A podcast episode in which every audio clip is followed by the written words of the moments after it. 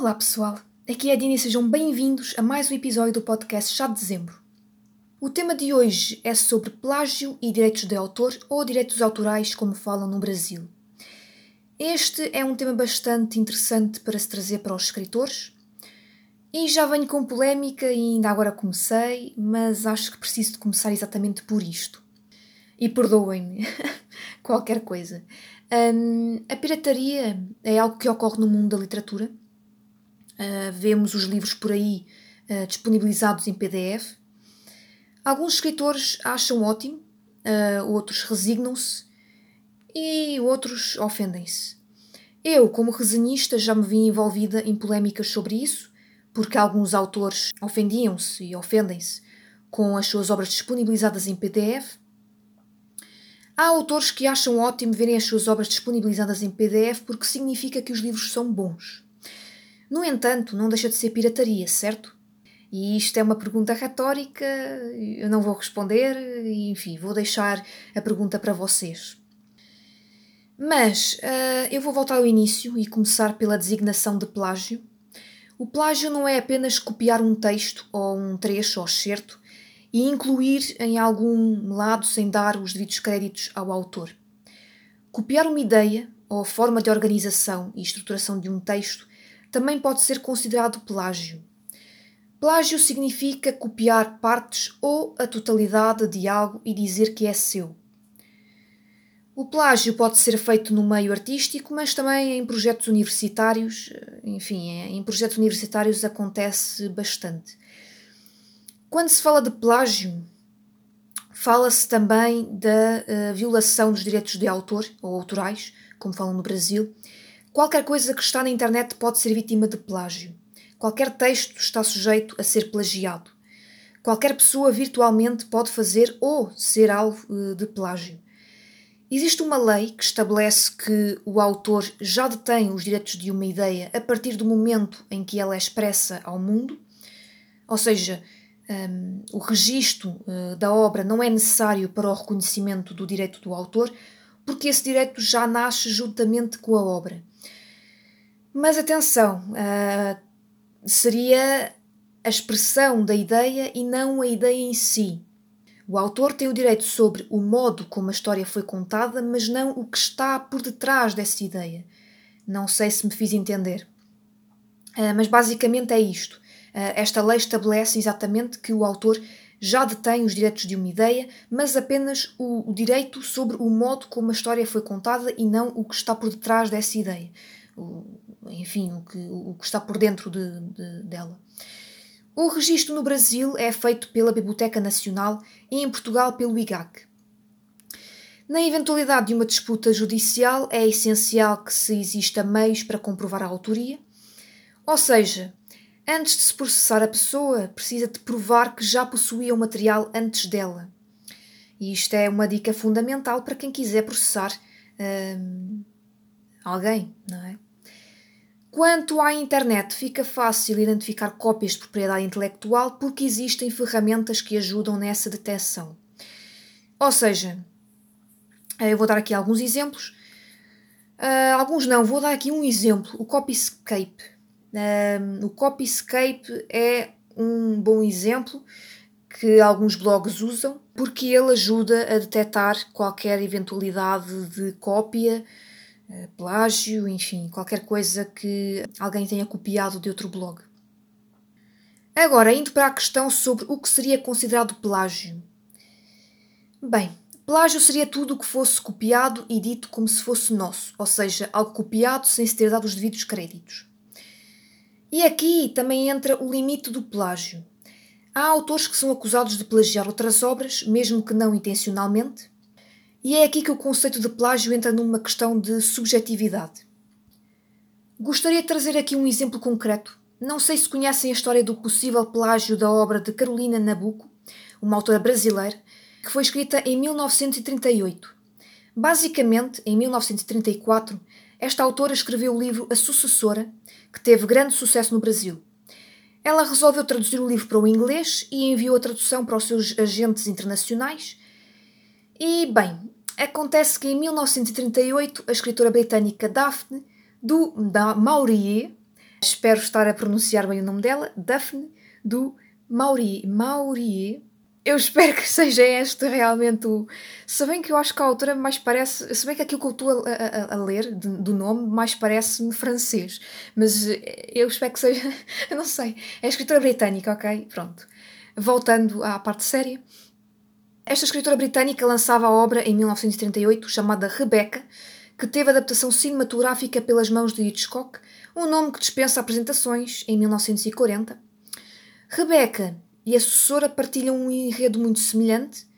Fala de uma jovem simples e ingênua que se casa com um viúvo rico, tenta se adaptar à nova vida luxuosa enquanto é assombrada pela presença da falecida esposa do marido. Enfim, basicamente, este é um enredo das duas obras. Quando a adaptação cinematográfica fez um grande sucesso, o suposto caso de plágio repercutiu em veículos de um, empresa brasileiros e até mesmo mundiais. Isto chegou até a, a outros países. Em 1941, o New York Times Book Review publicou um artigo ressaltando as semelhanças entre as duas obras. Depois disso, vimos a escritora Daphne, que eu não vou dizer o resto do nome porque eu não sei se estou a pronunciar bem, escrever uma carta ao editor do suplemento literário do New York Times negar ter reconhecimento da obra da escritora brasileira antes de escrever Rebeca. Já a família de Carolina Nabucco acredita que Daphne teve acesso à obra A Sucessora através do agente literário da mesma, que recebeu os originais em inglês da escritora brasileira. Anos mais tarde, a autora Carolina recebeu uma proposta de representantes de Hitchcock para negar publicamente a acusação de plágio em troca de dinheiro, mas ela recusou. Apesar de toda a polémica, a autora brasileira foi aconselhada por advogados a não seguir com uma ação judicial contra a escritora britânica. No entanto, não seria a única vez que a autora britânica estaria envolvida num caso de plágio. Depois de ver o filme Os Pássaros, baseado no conto de Daphne, o escritor Frank Baker acusou a escritora de ter plagiado o seu romance Os Pássaros, de 1939. Mas também vale dizer que a obra sucessora, da Carolina Nabucco, também possui semelhanças com o romance Encarnação de José de Alencar. Ou seja, isto traz uma enorme polémica, porque não só a escritora britânica pode ter sido hum, autora de algum plágio, ou agente da autora brasileira, não é?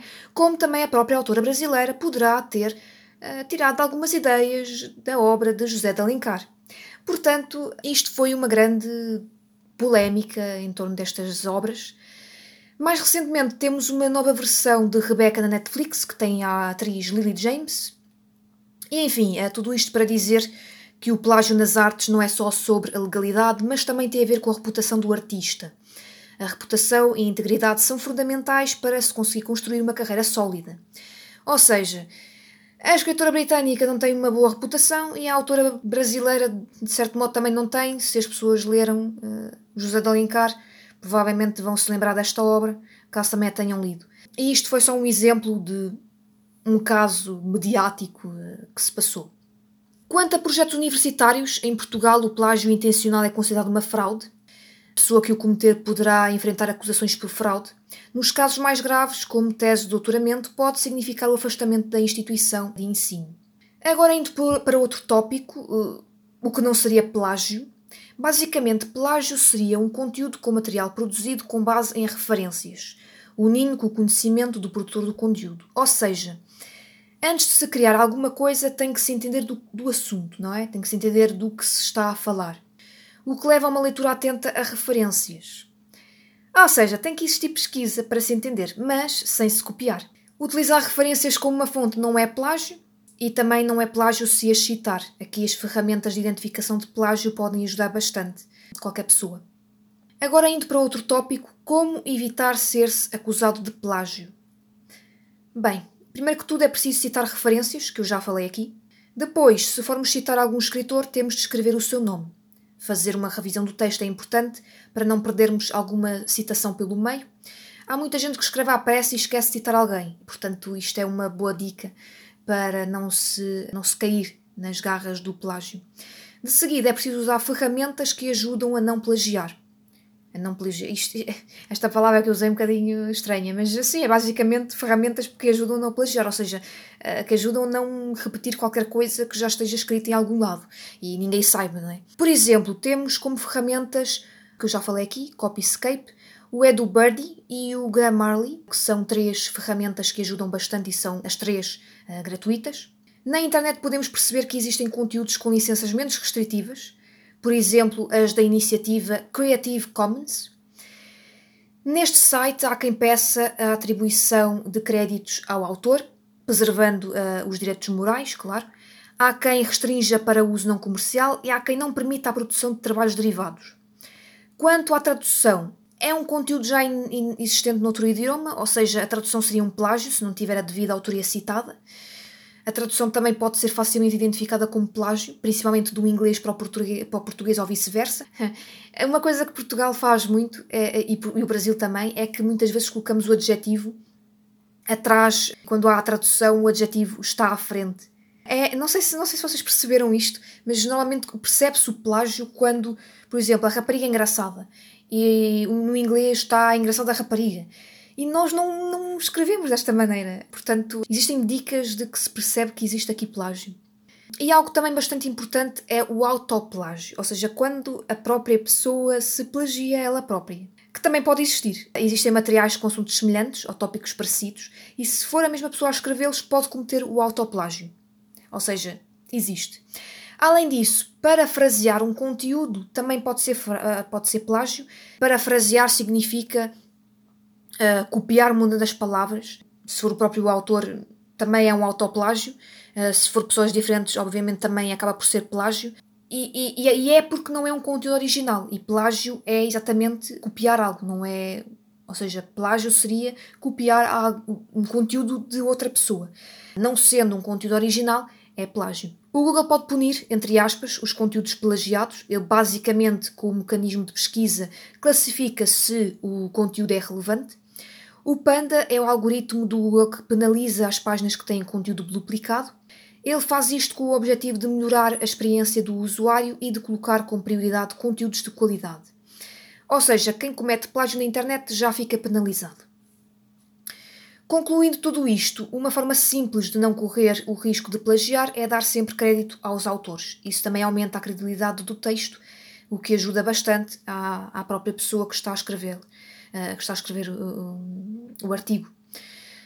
Se já sofreram plágio quem está a ouvir, uh, existem ferramentas gratuitas que ajudam a verificar se um texto inteiro ou certos ou trechos dele foram copiados para outra, plágio, uh, para outra página ou para outro blog. Têm o Copyscape, que eu passo a vida a... Eu não sei quantas vezes é que eu já repeti este nome. Também temos o Plagium e temos o Write Check, por exemplo. Outra dica é retirar uma frase com pelo menos 10 palavras e colocar no Google entre aspas. Isto a fazer com que o Google encontre exatamente a palavra que está colocada na pesquisa. E pronto, penso que é tudo sobre este assunto. Espero não me ter perdido. Eu tenho aqui tópicos só de que eu deveria falar. E acho que é isto. Basicamente, para não cometer plágio, citem os autores. É muito importante citar eh, qualquer coisa que vocês leem por aí. E se quiserem saber se foram, eh, se foram plagiados, usem ferramentas gratuitas disponíveis ou usem a dica do Google, que eu já falei aqui. Portanto, penso que uh, termino aqui sobre o tema de plágio. Acho que isto é bastante. Não sei, eu penso que falei de tudo, portanto, eu acho que está aqui toda a informação que vocês necessitam sobre este tema. E termino por aqui o episódio, que já foi um pouco grandinho, Espero que tenham gostado. Sigam-nos nas redes sociais, inscrevam-se ou subscrevam-se no canal, deem-nos um confie para continuarmos a trazer conteúdo de qualidade para vocês. Enfim, todas essas coisas que vocês já sabem. O Chá de Dezembro voltará daqui a duas semanas na segunda-feira, como já sabem. Continuem por aí para ouvirem outros episódios da semana. Da minha parte, até breve.